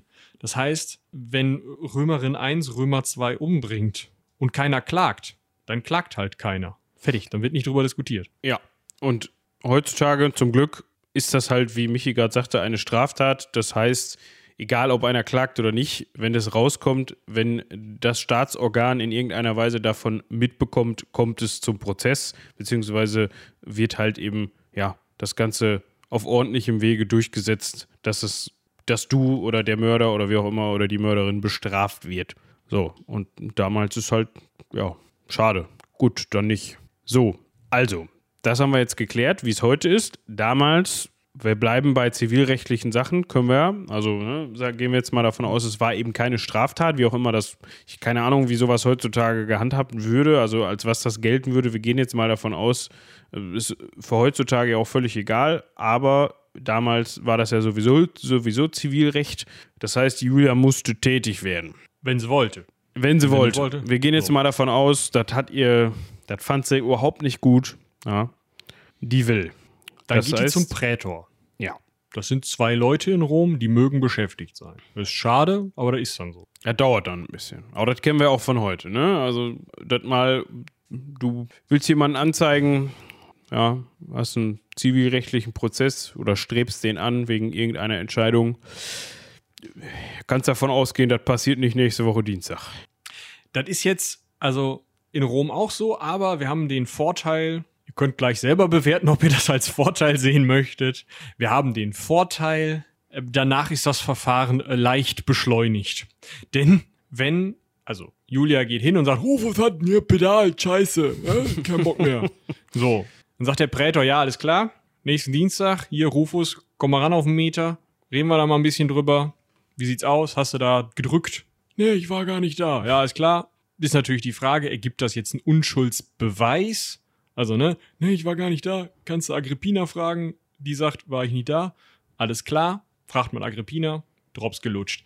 Oder, ja, sorry, bin hier ausgerutscht und das wird angenommen und das ist in Ordnung und das ist ein Rechtfertigungsgrund, der vor diesem Recht dann gerade statthält. Dann wäre alles gut, dann würde halt gesagt, ja, sorry, Julia, schlecht gelaufen für dich, gibt nichts. Weiß ich auch nie. Dann kommt der Diem Dicere, der Tag der Entscheidung, der Gerichtstermin. Ja, der muss dann nämlich vom Prätor veranstaltet werden. Also der Prätor muss entscheiden, pass auf, das machen wir so. Und der lädt dann quasi zum öffentlichen Verhör, zum Beispiel ja, auf dem Forum Romanum, ein, zum Verhör mit dem Beklagten und dann eben auch zur Aussage desjenigen, der halt das Ganze angezeigt hat, ja, oder der, der, der Geschädigte ist oder die Geschädigte in dem Moment. Und da hat man dann tatsächlich auch schon Strukturen, die man auch von heute kennt, zum Beispiel aus den USA. Da werden dann Zeugen vorgeladen, die da ja, Aussagen zu tätigen können. Es werden im Zweifel Beweise vorgelegt. Und tatsächlich werden auch, also es gibt auch Anwälte, die kann es geben, muss es nicht geben. Man kann das auch selber machen. Und dann halten halt beide Seiten erstmal ein schönes Plädoyer. Ja, und dann also ihr könnt euch das, also in Deutschland ist es ja auch so, es gibt Plädoyers von beiden Seiten, es werden Zeugen geladen, es werden Beweise vorgelegt. Äh, in den USA, was mit den USA noch relativ ähnlich ist, Es kann Geschworene geben. Ähm, und es ist auch so, also es, ne, Geschworene entscheiden über Schuld und Unschuld, eben ähnlich wie in den USA. Es kann Aussagen von Zeugen geben, es kann was vorgelegt werden. Das ist wirklich, könnt ihr euch vorstellen, so ein bisschen wie bei Barbara Salisch mit Geschworenen vielleicht. Und was noch vielleicht ein bisschen anders ist als bei Barbara Salisch, man kann auch gezwungen werden auszusagen. Ja, das ist vor allem dann halt bei Freien und Sklaven, also Menschen, die nicht das römische Recht besitzen, gerne angewandt Frei. worden. Freigelassene. Also die Leute, die vorher mal den Sklavenstatus hatten, das ist ja, ja nochmal ein unternormaler Mensch, ein Unterbürger. Also, ne? So. Ja. Die konnten auch zum Beispiel mit der Methode der, des Folterns dazu gezwungen werden, die richtigen Aussagen zu tätigen. Es ist natürlich auch wieder so ein schmaler Grad. Ne? Es kann auch mal sein, dass man eigentlich nichts weiß, weil man nichts gesehen hat und gar nicht dabei war. Und dann wird man gefoltert und auf einmal weiß man ganz viel. So ganz spontan fällt einem das dann ein. Dementsprechend kann so eine Aussagepraktik oder so ein Mittel ja auch häufig missbraucht werden. Nennen wir es mal genau. so. Wenn man richtige Römer in Anführungsstrichen, also römische Bürger, Bürgerinnen foltern wollte, dann brauchte man schon einen äußerst guten Grund. Also wirklich äußerst gut. Also im Zweifel war das dann, wenn dann der oder die Beklagte, man fragte halt nach, Hä, wie sieht's aus? Hast du den König umgebracht? Hat er gesagt, nee. Aber du warst doch dann und dann da und da. Du wurdest gesehen, ja, aber umgebracht habe ich nicht. Der ist von selber ins Bad gestolpert und dann ertrunken. Ähm, und das mit dem Messer, das ist mir aus der Hand ganz blöd. Ähm, kann ich, habe ich nichts mit zu tun. Dann konnte man mal sagen, gut, da fragen wir jetzt noch mal ein bisschen nachdrücklicher nach. Aber bei Sklaven, freigelassenen Leuten, die halt einfach nicht unter das römische Bürgerrecht fielen, war das okay. Und dann kamen die Geschworenen. Ja. Das ist so ein bisschen wie bei Let's Dance. Daran erinnert mich das. Ja, ihr kennt vielleicht die Schön. Tanzsendung mit der, mit der 3 ja, die dann da hochgehalten wird äh, und dann wird die Choreografie eben bewertet, beziehungsweise die Tanzperformance. So können das die Geschworenen auch tun. Ja, die haben da nur keine Nümmerchen draufstehen auf ihren Täfelchen, sondern da stehen Buchstaben drauf. Und zwar entweder ein C oder ein A. Und das funktioniert so, dass die dann eben entweder das C oder das A von ihrer Tafel entfernen, ja, also dass eins von beidem übrig bleibt und dann ist da entweder das C für äh, Condemno drauf, was so viel wie Verurteilung bedeutet, oder das A für Absolvo. Das bedeutet Freispruch. Also äh, ich verurteile oder ich spreche frei. genau. Spitzfindig. Genau. Und du hattest auch noch die Möglichkeit als Geschworener, in dem Fall als wahrscheinlich Geschworen, Geschworener, ja, ja weil es wird wahrscheinlich selten ähm, Frauen als Geschworene äh, gegeben haben. Männlicher römischer Bürger gab es nicht, ganz einfach. Ja, genau. Dann konntest du auch beide Buchstaben von deinem Schildchen entfernen und einfach ein leeres Schildchen hochhalten. Das heißt dann eben, du willst dich enthalten. Das, die Möglichkeit hattest du auch. Wenn jetzt du gesagt hast, ich enthalte mich und guckst so und der neben dir so, ich auch. Oder andere auch. Alle so, weiß ich nicht. Und vorne saßen zwei eine Kumpel vom, äh, vom Beklagten Absolvo, der andere Kumpel vom äh, Kläger Condemno. Dann hat man gesagt, ja, im Zweifel für den Angeklagten. In dubio pro reo. Das ist tatsächlich auch eine Sache, die von damals kommt. Die haben wir ja heute auch noch. Ja. Dass man, ja, sollte man vielleicht hier und da häufiger durchführen, aber das ist, äh, es gerät so ein bisschen in Vergessenheit, habe ich das Gefühl, dieses Prinzip. Ähm, aber gut, das gab es damals auch schon. So, Sagen wir mal, das ist nicht eingetreten und alle Geschworenen haben schön ihr C auf ihrem Schildchen stehen. Ja, das heißt, der Rufus ist ganz klar schuldig. Der hat ganz klar das Pedal bis zum Bodenblech durchgedrückt, äh, beziehungsweise bis zur Steinfliese. Pedal to the metal. Genau, und hat der Julia mit voller Absicht das Garum voll ne, und die ganze, ich wollte gerade sagen Toga, aber die wird keine Toga getragen haben oder nannte Tunika. man Tunika. Äh, die ganze Tunika vollgespritzt mit diesem Garum da. Dann wird der gute Rufus natürlich bestraft, weil sowas geht ja gar nicht. Und es ist ja jetzt klar, er war's. Ja, das haben wir jetzt ja gerichtlich herausgefunden mit einem ordentlichen Prozess. Jetzt muss das Strafmaß festgelegt werden. Da haben wir eben schon gesagt, in den meisten Fällen, also fast ausschließlich, wird dann eine Geldbuße verhängt. Es gab sowas nicht wie, ja, JVA, oder sowas. Ne, du bist nicht in den Bau gekommen. Also das, das Prinzip kannten die Römer nicht, dass du gesagt hast, ja gut, nächsten fünf Jahre hier, zack, Knast, schwedische Gardinen. Sondern du hast eine Geldbuße auferlegt bekommen, die du zu zahlen hattest. Oder es gab halt eben eine Körperstrafe. Hm? Das gab es auch noch, aber auch gar nicht so häufig. Wir haben ja gerade schon drüber gesprochen, dass es immer mehr in Richtung Geldbußen ging. Ja. Das ist so ein bisschen, ja, so ein Bußgeldkatalog ist ja so ein bisschen so wie, okay, du darfst das machen, das kostet aber. weißt du? Also so ein bisschen wie, ah, ich muss mal gerade gucken, ich hätte morgen mal Lust, äh, keine Ahnung, mal wieder so ein bisschen Garum zu verteilen, kostet mich so und so viele Sesterzen, ist mir der Spaß wert, machen wir.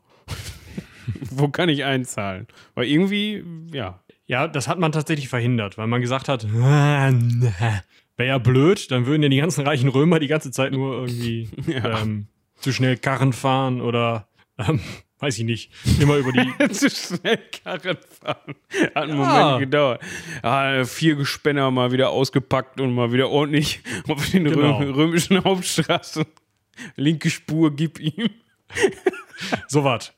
Deswegen ist man hingegangen und die Strafe war dann jetzt nicht unbedingt immer hundertprozentig davon abhängig, was genau gemacht wurde, sondern teilweise auch von der Stellung der Person. Und gerade bei schwereren Delikten konnte man dann eben auch das gesamte äh, Vermögen oder große Teile des Vermögens einziehen und im Zweifel konnte man den gerade höhere, höher gestellten Bürgern, also man konnte allen auch das Bürgerrecht entziehen, und damit natürlich auch äh, zum Beispiel Posten entziehen, weil du dürftest natürlich nur, wenn du unbescholtener römischer Bürger warst, dürftest du Konsul werden, dürftest du Prätor werden, dürftest du Quästor werden oder sonst was. Und dementsprechend ist das natürlich eine ziemlich doofe Aktion, wenn du dann äh, irgendwie mal Pedal to the Medal und dann heißt es, ja, schade, Jung, du kannst hier dein, dein Amt jetzt erstmal für ein paar Jahre, bis die ganze Sache hier ausgestanden ist und du dich wieder rehabilitiert hast, kannst du dir das erstmal in die Haare äh, schmieren. Also das ist so eine Sache, da kommen wir auch gleich nochmal drauf zu sprechen. Damit kriegte man eben die oberen 10.000, wenn man das so sagen will. Und es gab natürlich noch, äh, ja, die Möglichkeit, die Leute aus der Gemeinschaft ausscheiden zu lassen. Auf mehrere Arten. Ja, ne? also Verbannung, Verweisung, wie auch immer. Teilweise hat man dann sein Bürgerrecht noch behalten. Genau, wenn man verwiesen wurde, dann war man noch römischer Bürger. Wenn man verbannt wurde, schade. Tschüss. Ja. Und was es natürlich auch gab, was heißt natürlich, aber für die Zeit kann man sich das vorstellen, oder die Zeiten, die Todesstrafe. Ganz klassisch.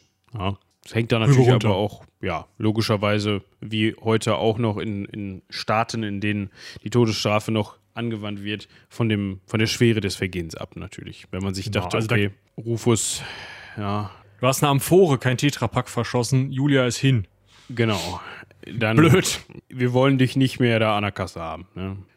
Da gab es dann verschiedene Möglichkeiten. Je weiter man in die Geschichte zurückgeht, desto, ja, ich würde fast sagen, ähm, kreativer wurden die. Also zu Zeiten der römischen Kaiser war die Enthauptung mit dem Beil der Normalfall. Also so wie man sich das bis in die frühe Neuzeit vorstellt, eigentlich bis zur Erfindung der Guillotine, ne? Beil, rüber runter. Davor hat man auch gerne mal erhängt, was ja schon mal ein bisschen, ein bisschen was anderes ist. Aber was auch noch gerne gemacht wurde, vom trapäischen Felsen wurden gerne Leute herabgestürzt. Das war also ein Felsen, der hoch genug war, dass die Leute den Sturz nicht überlebt haben. Das war auch eine beliebte Todesstrafe. Bei Sklaven oder Freigelassenen, die halt kein römisches Bürgerrecht hatten, konnte man auch mal so eine Kreuzigung machen. Ja, das war ja bei den Römern anteilig sehr beliebt. Das merkt man jetzt auch, wenn man sich die Kreuzigungsgeschichte von Jesus nochmal anschaut. Der war eben kein römischer Bürger, sonst hätte der anders wieder auferstehen müssen und wir müssten uns jetzt ein Beilchen in die Klassenzimmer hängen oder so. Könnt ihr euch was überlegen. ähm, außerdem gab es noch durchaus die Möglichkeit oder die Idee, dass es besonders human sei, Leute zu erdrosseln. Weiß ich nicht, aber das wurde durchaus auch gemacht. Und gerade unter den Kaisern war es natürlich, da haben wir ja schon bei den Gladiatoren drüber gesprochen, dass man die Leute eben zu, also ad bestias, zum zerrissen werden durch Tiere, durch Bestien oder äh, zum Adferrum, also zum Stahl, was hieß, alle, die verurteilt werden, kommen in die Arena, kriegen eine Waffe in der Hand und die, die Viel am längsten stehen bleiben, werden am Ende umgebracht.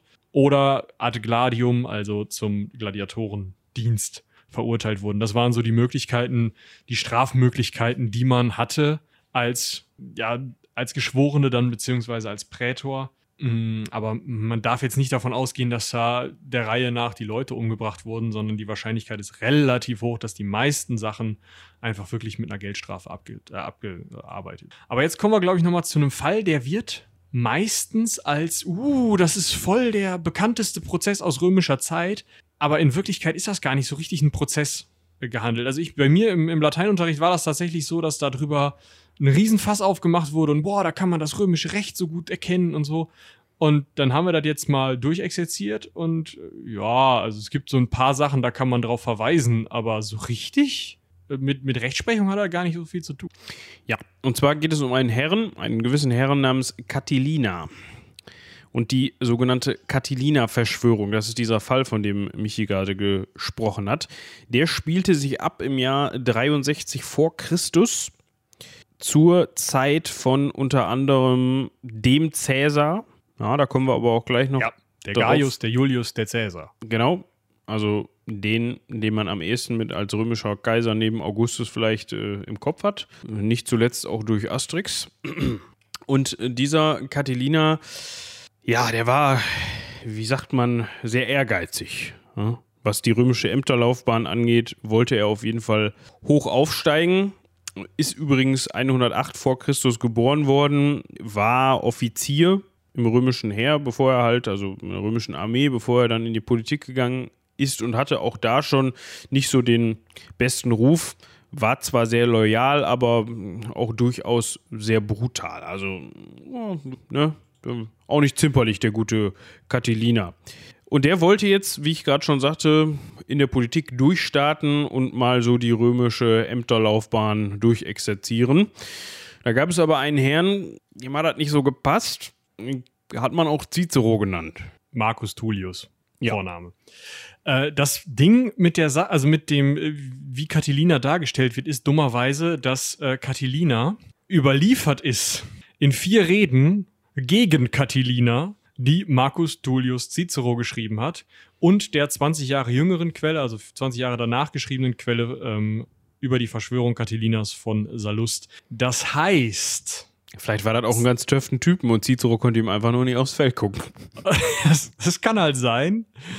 Und äh, ja, also bei, bei Salust geht man schon davon aus, dass es schon so ist, dass der wahrscheinlich eher so eher die Wahrheit geschrieben hat. Es ist, glaub, es, ist, es ist glaubhafter als das, was Cicero da von sich gegeben ja, hat. oder was heißt glaubhaft, aber Cicero hat halt richtig vom Leder gezogen und Salust war so ein bisschen netter. Es ist, es ist nicht, so, nicht so klar parteiisch verfärbt.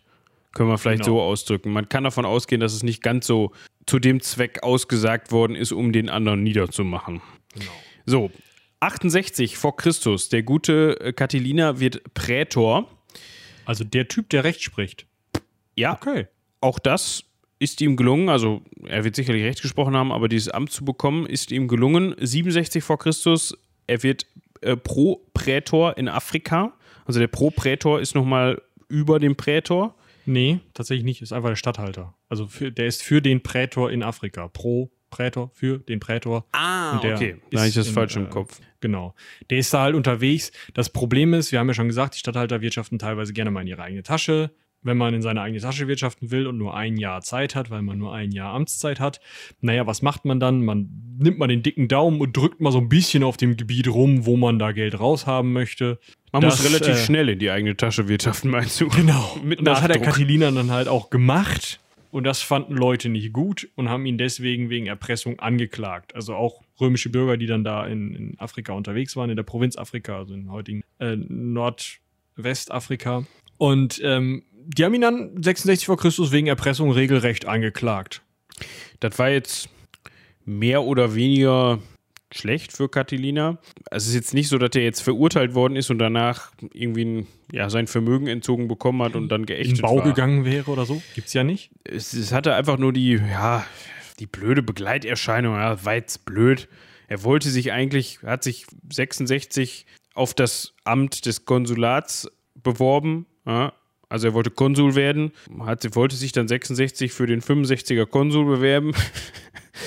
Das hört sich an wie irgendwelche äh, alle 63er Chevy Monte Carlo äh, in, in, äh, in Cyanblau. Ja, keine Ahnung, nein. Also ne, man musste sich halt ein Jahr vorher auf das Amt bewerben. Er wollte Konsul werden. Weil eben diese Anklage der Erpressung im Raum stand, konnte er das nicht. Das war doof. Das war, ah, wie ungeschickt jetzt. Ne? Ja, aber das das- Amt des Konsuln ist ja auch nur für ein Jahr. Das heißt, wir brauchen halt für 64 wieder einen Konsul. Ja, da können wir eigentlich, können wir uns eigentlich, dann ist ja auch der Prozess durch, können wir uns eigentlich nochmal bewerben, oder? Machen wir. Wir reichen das nochmal ein. Wir haben die Unterlagen ja noch da. Wir wissen ja, was die Leute brauchen. Wir haben auch noch so den einen oder anderen Sack Sesterzen, den wir dem einen oder anderen ähm, Wahlberechtigten, also im Senat, äh, auch über den Tisch, gut Tag hier. zukommen lassen aus? oder auch gerne unterm Tisch. So, ne? Ja, Lässt man mal stehen. ein bisschen hier und da gequatscht. Jetzt äh, ist aber das Problem. Also, ne, er wollte den 63er Konsul, das 63er Konsulat haben im Jahr 64. Er hat gesagt, ja, hier, pass mal auf, wenn du mich wählst, und so, Säckchen Gold. Jetzt war aber 64 Cicero Konsul und der hat da was gegen gehabt. Dem gefiel das erstens nicht so, dass, also vielleicht gefiel der Catalina ihm einfach nicht so. Vielleicht hat er auch was gegen seine unlauteren Methoden, äh, Bestechung etc. Auf jeden Fall wollte er das tunlichst verhindern. Und 63, äh, hat er dann auch geschafft. 63 hat Catil- Catilina das Ganze dann nochmal versucht. Und das Ganze wieder abgeschmettert worden von Cicero. Und da hatte Catalina dann halt, äh, Catilina, ne, es ist nicht das Betriebssystem von Apple, sondern es ist äh, Catilina. Da hatte der dann die Schnauze voll. Also Und dann hat er gesagt, pass mal auf, solange der Cicero hier rum Cicerot, werde ich nicht Konsul. Da gibt's eine schöne Möglichkeit. Wir entzronen die ganze Sache einfach und machen das Ganze einfach schöne kleine Verschwörung. Ein paar prominente Adlige, die sich da zusammentun. Ein paar Truppen ausheben auf eigene Kasse. Ja, ein bisschen nördlich von Rom, ein paar Leute. Und äh, die Adligen, die gucken dann, dass sie einfach den einen oder anderen Cicero und andere Leute, die äh, irgendwie die Catilina irgendwie gefährlich werden können, dass sie möglicherweise mal ganz ungeschickt mit dem Messer wegkommen. Krippe. Und dann hat man ja die Truppen in Etrurien und also in, in, in Norditalien und dann kann man da einfach mal nach Rom gehen und kann mal sagen, pass mal auf, hier draußen sind Leute, die haben Messer oder längere Sachen. Und hier drin sind Leute, die haben jetzt auch eigentlich die Stimmen alle zu, bis auf die drei Ottos, die da hinten dummerweise jetzt im Tiber liegen. Ähm, was haltet ihr denn davon, wenn der Catilina hier den, die Mütze aufsetzt und dann ist auch alles gut? Da ist auch Ruhe. Brauchen wir gar nicht groß diskutieren. Schön. Das war Der Plan. die, die Idee. Jetzt hat aber der Cicero, also Cicero wäre nicht Cicero, wenn er da nicht von Wind bekommen hätte. Er hat in mehreren Phasen, wenn man das so ausdrücken möchte, unter anderem anonyme Briefe zugespielt bekommen, in denen detailliert der Plan beschrieben worden ist. Und da hat er nicht lange gefackelt und hat dann den Senat zusammengerufen, um diese Briefe, um diese Beweise oder erstmal diese Anschuldigung überhaupt vorzubringen, dass Catilina der Verschwörung schuldig ist oder eine Verschwörung vorhat, sagen wir mal so. Jetzt hatten die die Truppen in Norditalien schon aufgestellt, also das Heer stand schon. Jetzt konnten sie natürlich aber schlecht losmarschieren, während da gerade dieser Prozess stattfindet, weil das wäre halt, ja, erstens das komplette Zugeständnis gewesen. Zweitens hat man sich natürlich oder wäre man natürlich vorbereitet gewesen, das heißt, es wäre kein Überraschungsangriff mehr gewesen, so wie man das ja ursprünglich eigentlich vorhatte. Ist ja von der Verschwörung so ein bisschen ja, mit der Punkt, dass man jetzt nicht unbedingt jedem davon erzählt. Der Catilina hatte aber eine gute Idee. Man ist eigentlich davon ausgegangen, beziehungsweise Cicero ist eigentlich davon ausgegangen, dass er nicht kommt. Jetzt ist er aber zum Prozess gekommen und hat gesagt, ja, sorry Leute, ähm, das muss ein Riesenmissverständnis sein. Ja, also ich weiß nicht, ähm, ich habe da ein paar Truppen ausgehoben äh, oder ich habe da ein paar ausgehobene Truppen gesehen, ja, aber das war ich nicht. Und diese Leute da vorne, die kenne ich nicht, ja, und die Messer äh, sind auch nicht aus, aus meiner Zisterzentasche bezahlt worden. Nee, nee, äh, machen wir einfach folgendermaßen, ihr ermittelt nochmal richtig, ja, das sind ja auch fiese, anonyme Briefe, wer glaubt denen denn?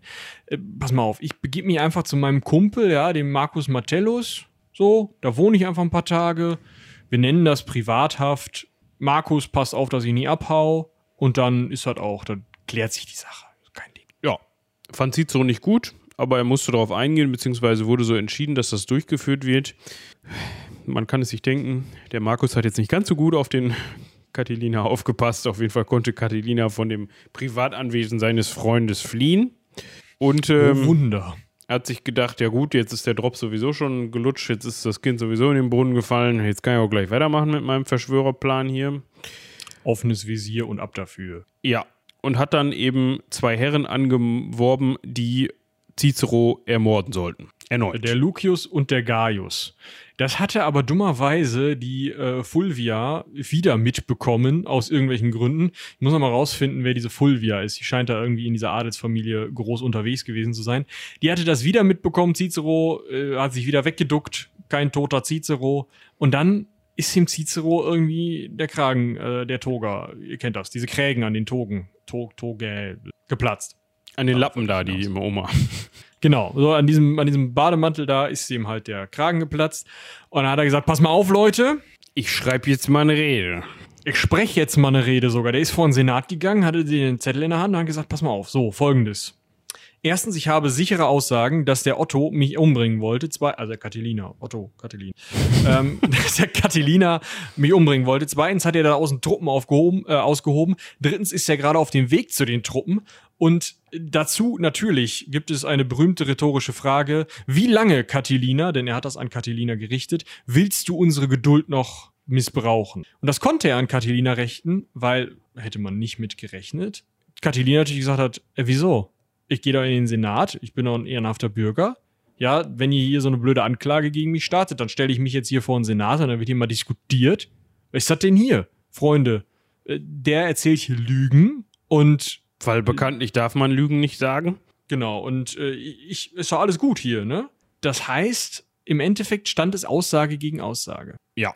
Und Cicero ja. hat das genutzt, ja, nach seinem kurzen Rückschlag, weil es, ja, ich meine, es redet sich besser, wenn der Beklagte nicht dabei ist, weil das ist nämlich schon dann Teil seiner Schuld, Eingeständnis, seines, seines Geständnisses zur Schuld. Den Gefallen hat Catilina ihm nicht getan. Mm, dementsprechend hat er mehrere Reden gehalten, sehr berühmte Reden, die wahrscheinlich auch von diversen Lateinstudentinnen schon übersetzt wurden.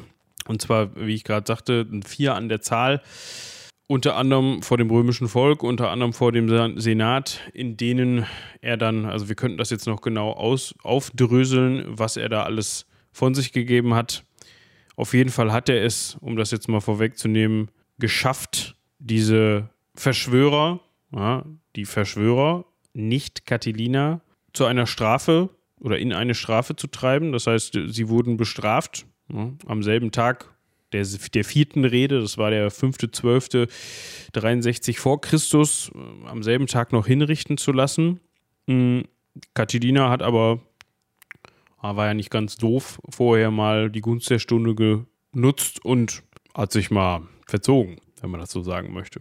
Das heißt, klar, Cicero hat immer wieder mit seinen Reden durchaus auf dem rechtlichen Wege versucht, da was zu machen, hat immer wieder Anklagen privat, er als Privatperson Anklagen gegen die Privatperson Catilina gestartet und auch gegen diese anderen Privatpersonen. Was am Ende dabei rausgekommen ist, ist trotzdem eine Art Bürgerkrieg gewesen, denn ein Senatsheer ist gegen die Truppen von Catilina gezogen und der ist 62 vor Christus in der Schlacht von äh, Pistoria getötet worden. Das heißt, erst damit, dass es wirklich zu einer militärischen Auseinandersetzung kam, war diese Verschwörung zu Ende. Das heißt, wie gesagt, das hat nicht so richtig was, oder ist vielleicht ein wichtiger Fall der Rechtsgeschichte, weil es eine Verschwörung war, die aufgedeckt und ähm, ja, rechtlich angegangen wurde.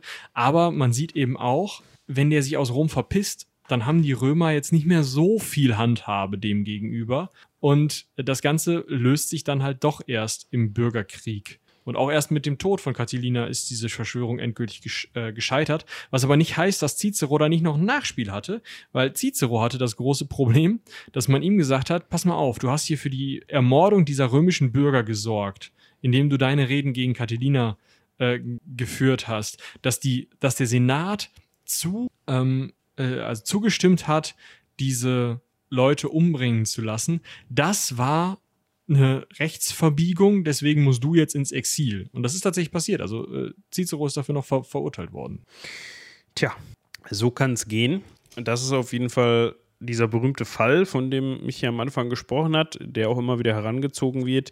Es geht da aber in, im eigentlichen Sinne eher um diese vier Reden, die Cicero gehalten hat. Ja, also da geht es, also wie du schon sagtest, ja, es ist jetzt weniger dieser klassische Strafprozess, den man am Anfang beschrieben hat oder den wir am Anfang beschrieben hat. Also es ist ja schon eher ein Sonderfall, wenn man so möchte, der dann ja zu einem Bürgerkrieg und zu dem Ausrücken eines Senatsheers geführt hat. Also es ja. war jetzt nicht so häufig, dass man gesagt der Rufus, er ist flüchtig, der hat der Julia, da müssen wir mal einen Senatsheer hinterher schicken. ja, dem war nicht so. Aber falls euch das Thema interessiert, äh, lest da auch gerne nochmal rein. Vielleicht seid ihr das Latein mächtig und äh, ja, könnt das gleich im Original mal eben so auschecken. Ja, könnt es auch lassen. Wir wollen an dieser Stelle nochmal eben ganz kurz drauf eingehen, was ist denn jetzt nochmal so ein bisschen übrig geblieben von diesem ganzen Rechtsapparat, den wir jetzt hier äh, in aller Ausführlichkeit, nicht in aller Ausführlichkeit, aber in Ausführlichkeit beschrieben haben. Was ist davon übrig geblieben? Was wenden wir vielleicht sogar heute noch an? Ja, da haben wir folgende Dinge, die es immer noch gibt. Die erste ist, dass schon die Römer unterschieden haben zwischen Eigentum und Besitz. Wenn mir etwas gehört, bin ich der Eigentümer. Zum Beispiel gehört mir, hypothetisch ist es nicht so, ein Haus mit sechs Wohnungen. Wenn aber jemand sich dann da einmietet und eine dieser Wohnungen besitzt, also die hat, also da halt drin ist und wohnt und so, dann ist der nur eben der Besitzer. Und das hat unterschiedliche Auswirkungen einfach. Ne? Also verliehene Sachen. Wenn ich jemandem ein Schwert leihe, dann bin ich nicht schuld, wenn da jemand was mit tut, sondern die Person, die das Schwert besessen hat in dem Moment. Wenn ich jemandem aber ein kaputtes Haus vermiete und das dann zusammenkracht, dann ist nicht der Besitzer des Hauses schuld, sondern ich der Eigentümer. So der, könnt ihr euch das vorstellen. Also, Diese Unterscheidung ist wichtig. Ob das im römischen Recht auch so war, ist jetzt mal dahingestellt, ne? aber es gab auf jeden Fall diese Unterscheidung zwischen Eigentum und Besitz. Ob jetzt der römische Vermieter dafür zuständig war, dass das Haus nicht zusammenbricht, keine Ahnung. Aber äh, als Beispiel dafür. Ich finde das ganz witzig das Wort Besitz ist irgendwie eigentlich für viele, für mich auch anders konnotiert, finde ich. Also, du, also im allgemeinen Sprach, Sprachgebrauch macht man ja diese, benutzt man das ja oft synonym für Eigentum, das Wort Besitz. Aber wenn man das mal auseinander nimmt, wird einem das irgendwie klar. So, Besitz, das heißt, also ist ja das Wort Sitz. Der also, sitzt da halt drauf. Genau, so, ne? Im, Im Sinne von ein physisches Draufsitzen. Das beschreibt dieses Wort.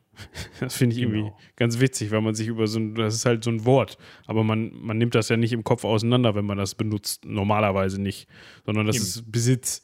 Aber das ist was mit Sitzen in dem Moment zu tun hat. Ja, wenn ich ein Motorrad besitze, dann wird einem das, oder ein Pferd, dann wird es Ja. Deutlich. Dann gibt es noch, finde ich auch ganz cool, äh, formlose durch wissentliche Übereinkunft erklärte Verträge. Also Handschlag. Wenn ich dir verspreche, dass du diese wir bleiben beim Haus, diese Wohnung mieten kannst und am Tag drauf irgendwer seinen Willi unter einen Vertrag gesetzt hat und du aber schon mit deinen Glüsen da ankommst und sagst, ich möchte aber jetzt, dann gilt dieser zuerst geschlossene Vertrag und es ist ein Vertragsbruch, dass das jetzt an jemand anderen vermietet wurde. Also Handschlag gilt. Das ist heute auch so. Deswegen macht man so viel schriftlich, weil man sich dann nicht erinnern muss, was man da genau und nicht Aussage gegen Aussage stehen kann und so weiter. Aber ne, Kaufvertrag am, weiß ich nicht, am Flohmarkt stand, gilt. Und das ist ja auch das, genau das Problem dieser Regelung. Ja? Ein formloser Vertrag, ja, also durch Handschlag gilt, wenn beide sagen, ja, wir haben die Hand drauf gegeben und dann aber der eine sagt, ja, aber ich will das jetzt nicht mehr. Dann kann man sagen, alles klar, du hast ihm die Hand drauf gegeben, jetzt muss er auch durchziehen. Wenn jetzt, wie Michi gerade schon sagte, natürlich der eine sagt, ja, wir haben Hand drauf gegeben und der andere sagt, ich kenne dich gar nicht. dann ist das doof. Dann kann man da schlecht nachvollziehen, ob, dieser, ob jetzt wirklich ein Vertrag geschlossen worden ist oder nicht. In, in diesem Sinne immer schön alles schriftlich machen. Ja, also in Rom war das natürlich nochmal ein bisschen anders, weil in Rom, wenn jetzt ein Patrizier mit irgendeinem so Dulli von vor der Stadt einen Vertrag geschlossen hat, dann der Dulli halt angekommen ist, hör mal, wir hatten noch einen Vertrag und der Patrizier sagt, pff, dann war halt pff. Ja. Und wenn der Dulli sagt, ich weiß nichts von dir, ich kenne dich nicht, dann war halt trotzdem Vertrag. Also, ne? Das muss man auch bedenken. ja, gut. Wenn der Patrizier sagt, hör mal, ich habe dir aber sowas von die Hand gegeben, dann hat er dem die Hand gegeben. Das ist aber auch wieder ein Punkt, wo man dann im Zweifel mal einen Sklaven gefoltert hat, ne? Also, weil der daneben stand. ja, genau. Und dann mal nachgefragt werden musste. Das Ey, Bob, du hast das gesehen, ne? Was? Ich hab gar. Oh, ja, ich hab das gesehen. So, oder halt nicht, je nachdem, was ja. man braucht. Exakt so. Weiter geht es, es gibt Schuldbegründungen auch heute noch, also beziehungsweise es gibt äh, Gründe, warum man eine Schuld trägt, also weil man zum Beispiel wissentlich äh, oder willentlich zugeschlagen hat, ja, mit dem Schwert, was man sich vorher geliehen hatte, oder so, oder mit einer Garum. Tetrapack. Wenn man jetzt aber zu dem Zeitpunkt zum Beispiel stockbesoffen war, dann mag das ein Grund sein, warum man verminderte oder keine Schuld trägt, weil man zum Beispiel da drauf gestolpert ist, weil man so sternhagelvoll war oder irgendwas anderes. Ihr kennt diese ganzen verminderte Schuldfähigkeit und so Gründungen, dieses, diesen Grundsatz, dass es möglich ist, nicht schuldig zu sein, weil man nicht machen konnte oder nicht verstehen konnte, was passiert, der kommt auch aus dem Römischen. Und dazu kommt noch die Grundsätze von Trei, von Trei und Glauben. Von Treu und Glauben und oder, wenn man so möchte, die guten Sitten. Ja, Treu und Glauben sagt einfach, dass man erstmal davon ausgehen muss, dass jemand unschuldig ist. Also, dass jemand redlich handelt, wenn man so möchte. Ja, also erstmal, das ist, das ist dann auch wieder dieses, ähm, dieser, dieser äh, Schuldbeweis, da kommen wir dann auch zum letzten Punkt, im Zweifel für den, äh, für den Angeklagten. Man muss dem Beschuldigten seine Tat nachweisen. Das heißt, man muss beweisen, dass er etwas getan hat. Man muss ihm die Schuld beweisen und nicht er muss dem Gericht seine Unschuld beweisen. So. Genau, aber das heißt halt auch, dass man zum Beispiel einen Vertrag abgeschlossen hat, also beide Seiten diesen Vertrag abgeschlossen haben, mit dem ohne den Willen zu betrügen. Davon geht man erstmal aus. Also man kann jemandem nicht einfach unterstellen zu sagen, du hast aber da schon vorher gesagt, ich will jetzt aber betrügen. Wenn man ihm das beweist, okay, aber du musst erstmal in allen äh, in allem, worüber es, worum es gehen kann, im, im Prozess davon ausgehen, die Person hat erstmal ja äh, redlich gehandelt. Äh, ja, redlich gehandelt, genau. Und eben auch ähm, nach den guten Sitten, also so wie es alle anständigen Leute tun würden, moralisch richtig gehandelt. Ähm, das gilt aber eben auch, wenn etwas nach den guten Sitten verwerflich ist, dann kann man, also ist das eben auch im Zweifel, wenn es da noch keinen Rechtsgrundsatz für gibt, gerade im römischen Recht eben so, dass man dann sagen kann, ja, aber das ist ja, ist ja einfach nicht nach unseren Sitten. Ja. ja. Genau, als letztes das Testamentsrecht, aber ich glaube, da braucht man nicht drauf eingehen. Es gibt halt Testamente und die Möglichkeit, seinen letzten Willen ne? ja. zu schreiben. Genau. Man hat das Ganze tatsächlich hier in Deutschland, beziehungsweise damals noch im Deutschen Reich 1871 über diese ganzen einzelnen Kleinstaatenrechte drüber gestülpt und gesagt, wir schauen uns jetzt mal das römische Recht an und nehmen diese Grundsätze und bauen daraus unser Recht für das Kaiserreich. Das finde ich noch ganz spannend. Seitdem liegt unserem Recht, weil da halt eine Tradition äh, sich drauf aufbau äh, draus aufbaut und da eben immer wieder dran geschraubt wurde und verschiedene, ähm, ja, also wir haben zwar unterschiedliche Staatsformen zwischendurch gehabt, aber einige Dinge, wie zum Beispiel Mord, ist doof, bleibt ja. Und so bleiben halt auch eben einige Rechtsgrundsätze und die sind eben auch seit 1871 bei uns im, als Grundsatz in unseren Rechten. Ja, und das war unser kleiner, mehr oder weniger kleiner Exkurs zum römischen Recht. Ganz schöner Brocken. Mhm. Aber jetzt wisst ihr, wo das ganze Zeug herkommt, wo einiges des, des Zeugs herkommt, äh, das wir heute so kennen und dass die vielleicht mit dem einen oder anderen Ansatz nicht ganz so in die falsche Richtung gelaufen. Genau. Ja. Und daher würde ich sagen, vielen Dank an Robin für die Recherche zu den Rechtsdingen und vielen Dank an Yolanda für die Recherche zu Catilina und ähm, ja, bleibt sonst noch was. Danke an euch fürs Zuhören. Genau. Alles andere haben wir schon vorher besprochen. Es könnte sein, ich kündige das an dieser Stelle jetzt mal an, äh, dass es äh, beim Heldenpicknick mal zwei Wochen Pause gibt. Ja, weil sich unsere Terminabsprachen momentan als schwierig gestalten. Kommt immer wieder irgendwem was dazwischen. Dementsprechend. Ich muss auch nochmal gucken, wie ich aussehe, wenn ich zum zweiten Mal geimpft Mal ja. schauen, mal schauen. Ne? Also stellt euch da vielleicht darauf ein, dass das ein bisschen länger dauert. Aber ich kann schon eine Ankündigung machen. Dafür wird es eine Folge spontan, spontan geben. Es geschehen noch Zeichen und Wunder. Schlimm, ne? Und weil ich möchte, dass das wirkt, also so richtig nachwirkt auf die Zuhörer und Zuhörerinnen, ja, machen wir jetzt hier Schluss. Ich sage vielen Dank fürs Zuhören, haut rein, bis zum nächsten Mal. Bis dahin, tschüss.